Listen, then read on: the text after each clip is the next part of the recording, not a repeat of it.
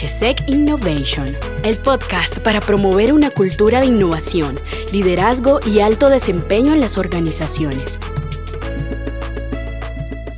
Gracias a todas las personas, líderes e innovadores que se conectan a este podcast. Soy César Herrera, presidente de la Asociación Nacional de Profesionales de Salud, Seguridad y Ambiente y gerente general de la empresa HSEC Innovation. Hola estimados amigos oyentes, soy Francisco Suárez Urquijo, líder de proyectos de Aceptivo Consultoría Organizacional. Nuevamente bienvenidos, soy J. Mauricio Hoyo Cerrato, director Colombia de Aceptivo Consultoría Organizacional.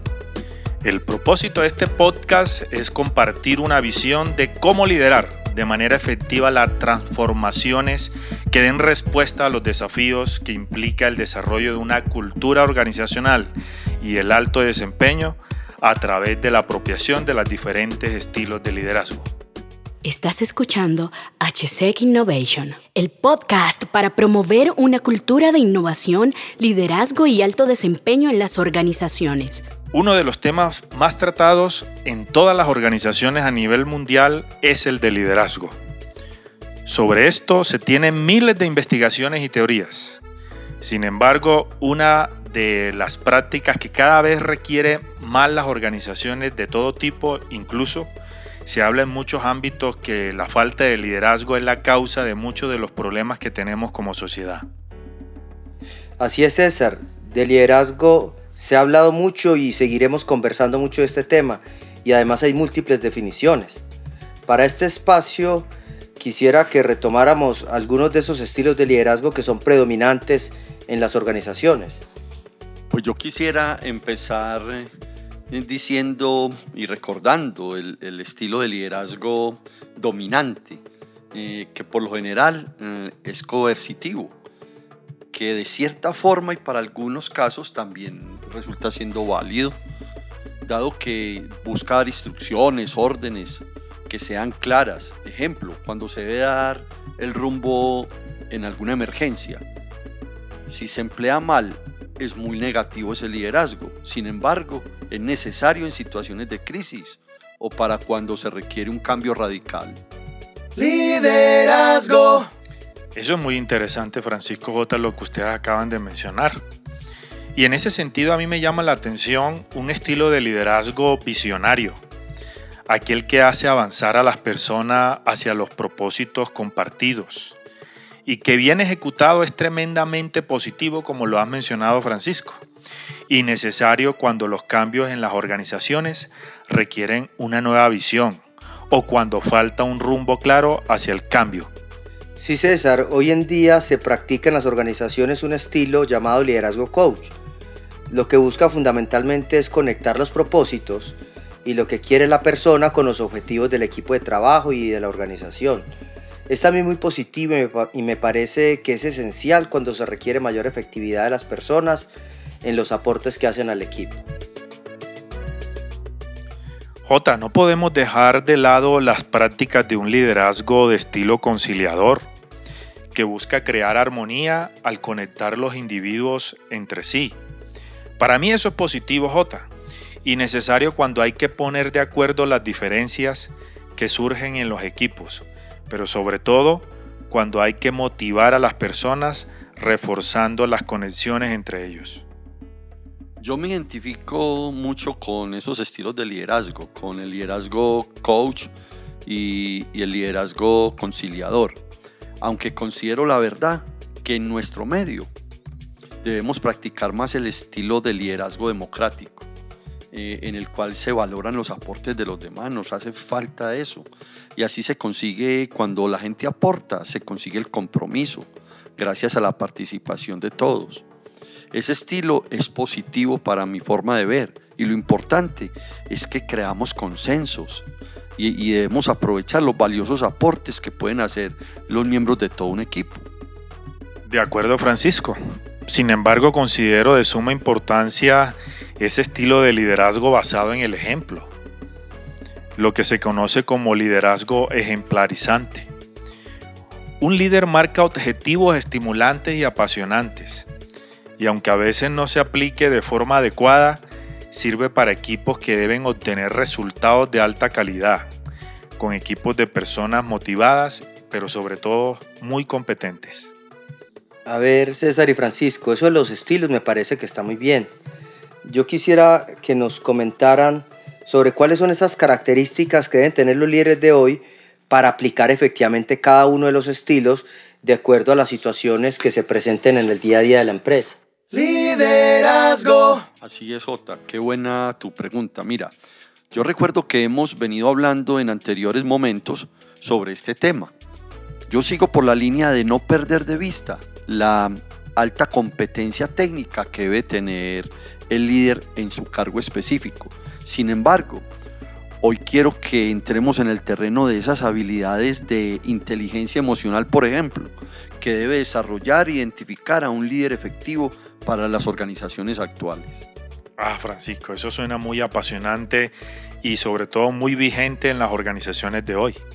Sí, hemos conversado de inspiración, por ejemplo, como la capacidad que tiene el líder de conectar a los miembros de su equipo con el propósito superior de la organización.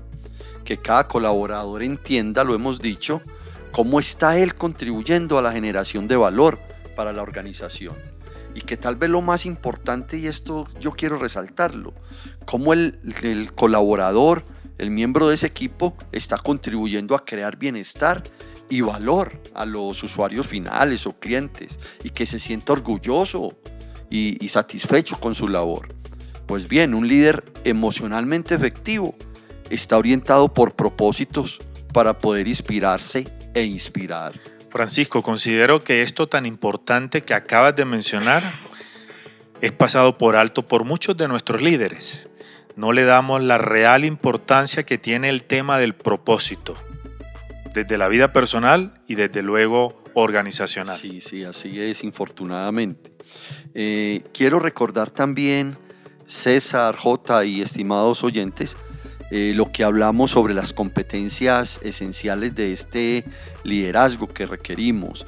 Eh, recordemos que hablamos de líderes competentes en la forma como planean y coordinan el trabajo del día a día, permitiendo que, que sus colaboradores den lo mejor de sí mismos. En segundo aspecto, también hablamos de, que ese líder debe ser visionario, como lo comentabas César ahora, un liderazgo visionario, que enfoque los objetivos estratégicos de la organización, que sea competente para lograrlo y generar conversaciones, sobre todo alrededor de esa visión, que todos la entiendan y que sea una visión realmente inspiradora. También hablamos de que el liderazgo eh, debe ser un liderazgo con coherencia, como uno de los principales atributos siempre hay una fuerte relación, lo dijimos, en la forma que decimos las cosas, en lo que decimos y en la forma realmente en, la cual actuamos. Eh, que lideren con el ejemplo, también lo comentabas ahora César. Y, y, ese aspecto que yo considero también relevante es que el líder, el líder agradece, está pendiente de reconocer el trabajo realizado por la gente, que lo hace con aprecio y exitosamente.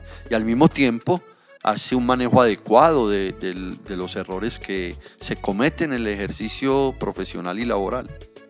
Muy de acuerdo, Francisco.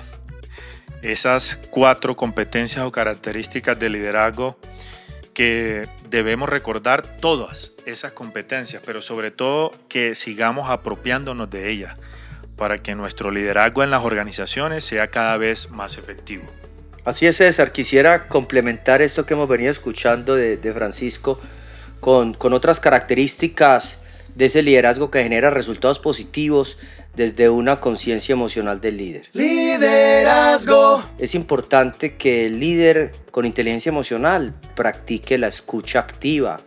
Es un líder que ofrece estímulos a las personas, es un buen comunicador, es valiente, mas no intimida a nadie tiene un manejo adecuado y respetuoso con sentido del humor, desarrolla prácticas como la empatía, es decidido, es decir, que pasa la acción, acepta su responsabilidad, no está buscando culpables, es modesto, no es arrogante y desde luego genera confianza compartiendo su autoridad. Es decir, estamos hablando de un líder desde un nuevo estado del ser que necesitan las organizaciones. Excelente, Jota, así es. Esas son características bien importantes. Sí, Francisco, eh, esto, es lo que requiere, esto requiere de un proceso permanente de transformación consciente de cada uno de nosotros los líderes.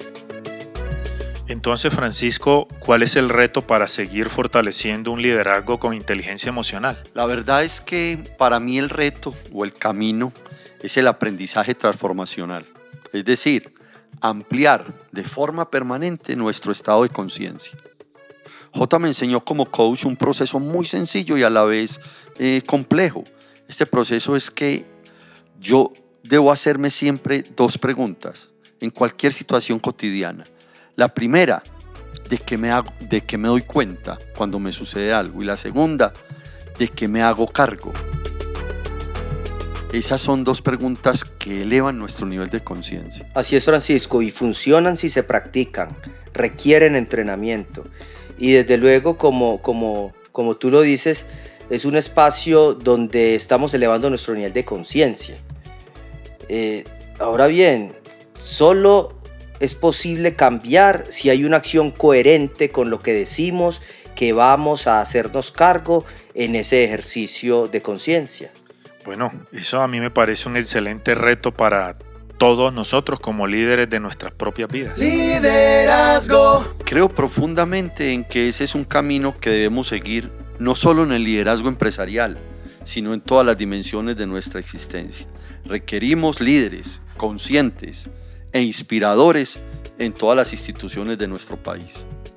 Y desde luego que eso es un proceso que requiere de mucho entrenamiento un entrenamiento que genere precisamente esos cambios hacia ese liderazgo consciente e inspirador como lo menciona Francisco J, que nos permita ser útiles a una sociedad que cada vez más necesita de esas acciones coherentes y conscientes para mejorar tantos asuntos que se nos han venido deteriorando en nuestras vidas y desde luego en las instituciones y organizaciones de todo orden. Así es, César. Eh, J y amigos oyentes, en próximos espacios conversaremos de acciones puntuales para hacernos cargo de ser líderes conscientes e inspirados. De acuerdo. A los líderes innovadores que nos escuchan, los esperamos en nuestros próximos encuentros que estarán cargados de mucha experiencia.